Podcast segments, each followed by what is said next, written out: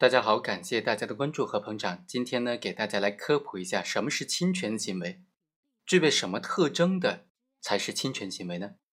认定一个行为是否属于侵权行为，这就直接关系到行为人是否需要承担赔偿责任的问题了。根据《民法通则》和《侵权责任法》的规定呢，侵权行为呢分为一般的侵权行为和特殊的侵权行为两大类。一般侵权行为指的是行为人基于过错。导致人损害，所以应当承担民事责任的行为。特殊侵权行为呢，指的是法律有特别规定的构成侵权行为的行为，比如说环境污染呢。一般来说啊，一般侵权行为呢，它必须具备四个基本的要件：加害行为、损害结果、加害行为和损害结果之间的因果关系，最后就是行为人主观上的过错了。我们逐一来分析一下，加害行为又称为致害行为，是指行为人做出的导致他人的民事权利受到伤害的行为。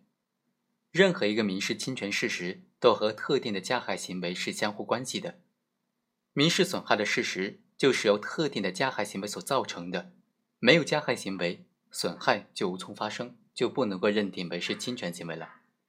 第二是要有损害的事实。损害事实呢，指的是因为一定的行为或者事件对他人的财产或者人身造成的不利的影响。损害事实的存在是构成侵权行为的另一个要件。没有损害事实就谈不上侵权，更谈不上侵权损害赔偿。损害事实根据它的性质和内容就分为财产损害、人身损害和精神损害。第三，加害行为和损害事实之间。还需要具有因果关系，侵权行为只有在加害行为和损害事实之间存在因果关系的时候才能够成立。如果加害人有加害行为，其他人也存在民事权益受损的事实，但两者毫不相干，没有因果关系，那么侵权行为就不成立了。就侵权行为法上认定的因果关系啊，主要指的是损害事实就是由加害行为所引起的这种情形，比如说。甲故意的伤害乙的身体，直接造成乙身体的受伤。在这里呢，甲的伤害行为就是原因，乙的身体受伤就是结果，两者之间是存在因果关系的。第四，行为人主观上还应当有过错。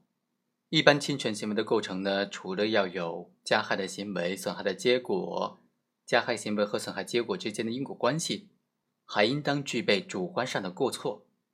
所谓的过错呢，指的是行为人决定他的行动的一种心理的状态。过错又分为故意和过失。故意指的是行为人明知自己的行为会发生损害他人民事权利的结果，并且希望或者放任这种结果发生。过失呢，指的是应当预见到自己的行为可能损害他人的民事权利，但是因为疏忽大意而没有预见到，或者虽然已经预见到，但轻信能够避免。结果导致他人的民事权利受到损害。怎么样来衡量行为人是否存在过错呢？这就应当以行为人有没有尽到合理的注意义务为标准了。好，以上就是本期的全部内容。我们知道，一般侵权行为必须同时具备四个条件：加害行为、损害事实、加害行为和损害事实之间的因果关系、行为人的主观过错。好，我们下期再会。